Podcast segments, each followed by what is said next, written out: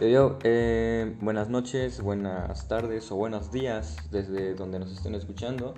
En esta ocasión yo soy Oscar, su amigable anfitrión, y les estaré hablando de la globalización, su origen, su significado, sus causas y sus consecuencias.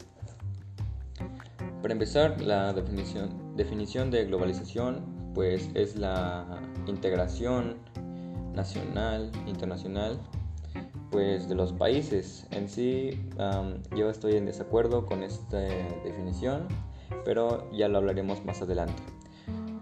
Siguiendo la definición, em, muchos creen que la idea de globalización parte a que se forme una aldea global en donde no haya pues fronteras que dividan a las diferentes naciones que hay en el mundo generando así este proceso de relaciones como económicas, sociales, culturales o políticas, pero pues las más importantes son las económicas, las culturales y las políticas.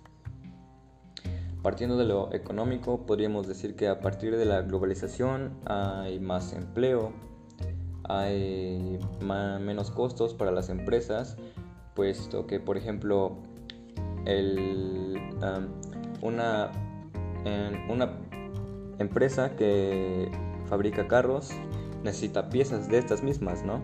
Entonces estas piezas vienen de otro país. Entonces así es como se va dando la globalización. Y así es como lo político igual se ve influenciado.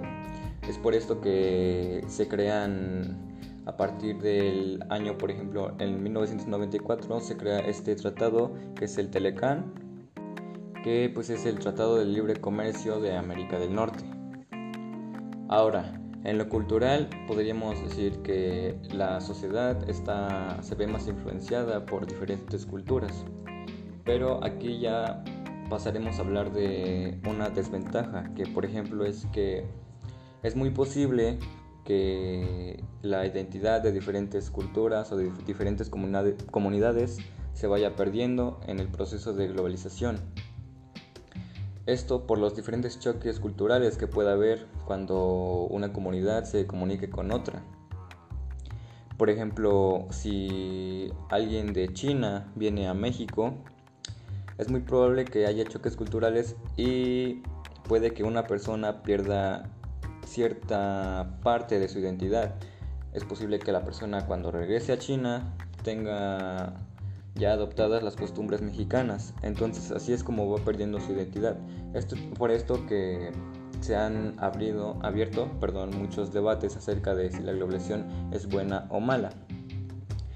Pero yo pienso que la globalización debería de estar equilibrada, ya que aparte de que puede haber pérdida de identidad, igual ah, en realidad la brecha entre ricos y pobres, por así decirlo, no ha no ha desaparecido del todo, que sí, hay menos costos para las empresas, pero estos mismos, estas mismas personas ricas en realidad se siguen haciendo más ricas y las personas pobres se siguen haciendo más pobres.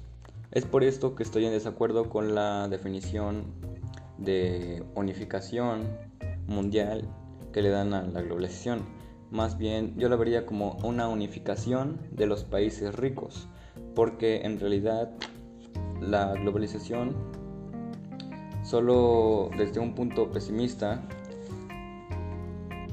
deja de lado a los países subdesarrollados, no dándoles la oportunidad de avanzar. Y eso fue todo. Yo les deseo buenas vibras soy Oscar y hasta luego.